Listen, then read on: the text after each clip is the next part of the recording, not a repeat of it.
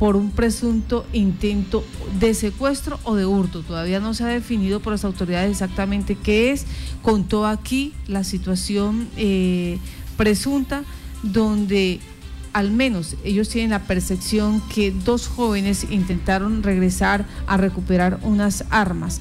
Pero esta situación, eh, cuando dijo el nombre del joven eh, a lo que se dedicaba como estudiante de criminalística, identificó la persona, la familia, el abogado y el joven nos han buscado también para decir que debemos hacer uso de eh, nuestra réplica, de hacer aclaración sobre este hecho que se dio a conocer y donde hay un proceso judicial que será el que demuestre lo que pasó ese día allí.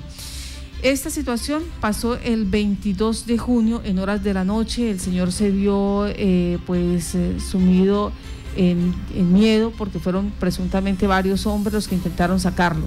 Posterior a eso, él, denunciaba que uno o dos días después llegaron dos personas al sector que estaban merodeando la red de apoyo, digamos, de, comunidad, de la misma comunidad, logró identificarlos y que con eso pues recibieron, eh, lograron, decía la palabra textual, capturarlos eh, para ellos eh, en el territorio, allí haciendo en revisión de la zona, a la expectativa, y allí los capturó el ejército y el mismo señor Andrés.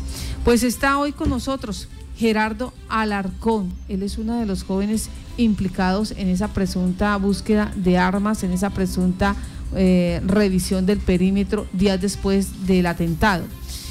Y Gerardo dice, nosotros no tenemos, o al menos yo no tengo nada que ver con este hecho. Gerardo, buenos días. Muy buenos días para todos y a los que nos escuchan a esta hora de la mañana. Gracias por estar en Contacto Noticias. ¿Cómo es eh, esta historia que usted termina en Tilo dirán allí eh, sentado en una moto y es detenido por el ejército y por un ganadero?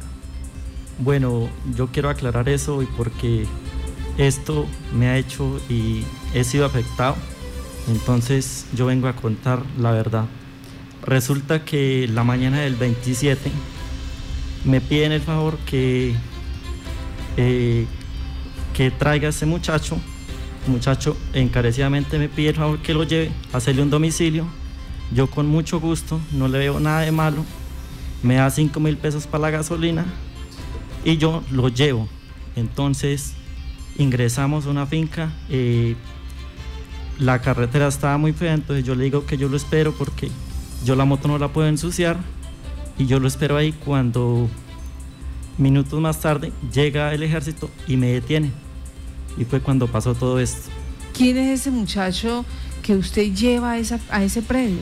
Bueno, esto es un muchacho que, vecino, que tiene arrendado una finca en un previo de mi abuela. Entonces ahí fue donde lo conocí. Pero usted ya se había visto con él antes, usted tenía trato con él o cómo se da esta transacción de que él le pide que le haga el, expreso a la finca. Sí, como yo vivo en la finca, entonces somos vecinos, entonces eh, él me pidió el favor que lo llevara, que iba a averiguar sobre una semilla de yuca. O sea, esa fue, ese fue el argumento que él utilizó para convencerlo a usted de que lo llevara hasta el sector.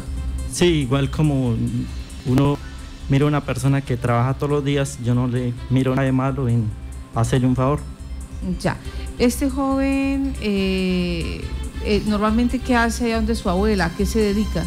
Bueno, ellos tienen un cultivo de arroz y, el, labranzas de, de, la finca, siembra yuca y plátano. ¿Por, ¿Por qué en el momento en que los detienen a ustedes, digamos, les retienen sus celulares y señalan en la denuncia que se les encuentran fotografías de las supuestas armas que estaban buscando. Ah, mm, es lo que este señor asegura porque yo la verdad no, no tengo nada que ver en eso. Permítame, ¿a usted le retuvieron su celular? Sí, me detuvieron mi celular y mis papeles y todo lo que llevaba, mejor dicho. Sí, en esa situación eh, eh, que dice, dice don Andrés, los dos, las dos personas pues dijeron cómo estaba creada esta banda, cómo estaba organizada esta banda de delincuentes. Eh, ¿Usted dijo algo de eso? No, nunca señora, porque la verdad no desconocía lo que estaba pasando. no tenía eh, nada que decir porque no sé lo que, lo que estaba pasando cuando me detuvieron. Al otro joven, ¿dónde, dónde el ejército logra capturarlo? Eh, yo estaba en la moto y no sé porque después ocurrieron un par de hechos, entonces eh, no sé cómo, cómo lo cogieron a él. ¿A qué hecho se refiere exactamente? Eh, pues ocurre, después que me detuvieron ocurrieron un par de cositas que como es materia de investigación no puedo acusar a nadie ni contar nada porque está eh, en estos momentos la investigación en curso. ¿Usted eh, con algún amigo de este joven había tenido contacto con, había hecho algún otro trabajo con él anteriormente? No, nunca. No, la verdad no. ¿Cuánto tiempo lleva usted, mm, digamos, eh, eh, hablando con él, conociéndolo, sabiendo quién era ese vecino que dice que está en arriendo en la finca de su abuela sembrando arroz? Más o menos un mes, un mes larguito, sí. ¿Usted a qué se dedica? Eh, yo estudio y le ayudo, estudio criminalística y entre semana le ayudo a mi madre que, a trabajar en la finca porque mi padre se encuentra recluido en la UCI de Bogotá, entonces estamos eh, a la expectativa y esperando todo a ver qué pasa. Bueno, ¿ustedes han iniciado algún tipo de acción judicial, algún tipo de acción legal por la vinculación que usted tiene también? En la, o sea, ¿usted en algún momento queda vinculado también a este proceso? Creo que sí, como está en investigación, entonces en la parte jurídica, eso sí, no puedo comentar nada de eso. Eh, está, tiene el abogado defensor, es el abogado Carlos, se me escapa el apellido, Roa. Carlos Roa eh, lo está acompañando a esta entrevista. Y eh, Gerardo Alarcón, pues un joven, ¿cuántos años tiene usted, Gerardo? 20 años. 20 años, estudiante de criminalística, dice, simplemente fui a hacer un favor, me pagaron 5 mil pesos por hacer un domicilio, llevar a una persona que presuntamente pues estaba buscando semilla de yuca, al menos con eso fue lo que le dijeron a usted que, que sale ese día. Sí, señora. ¿Ha tenido la oportunidad de hablar con este otro joven que fue capturado ese día también? No, señora, la verdad no no se volvieron a hablar? No, porque en este momento yo estoy aquí en la ciudad de Yopal y eh, no, no he podido hablar con él. En ese momento, cuando se da la captura, ¿qué sucede? Bueno, hoy sucede un par de cosas que, como le había dicho antes, eh, no puedo acusar ni contar nada porque no se puede porque está en investigación.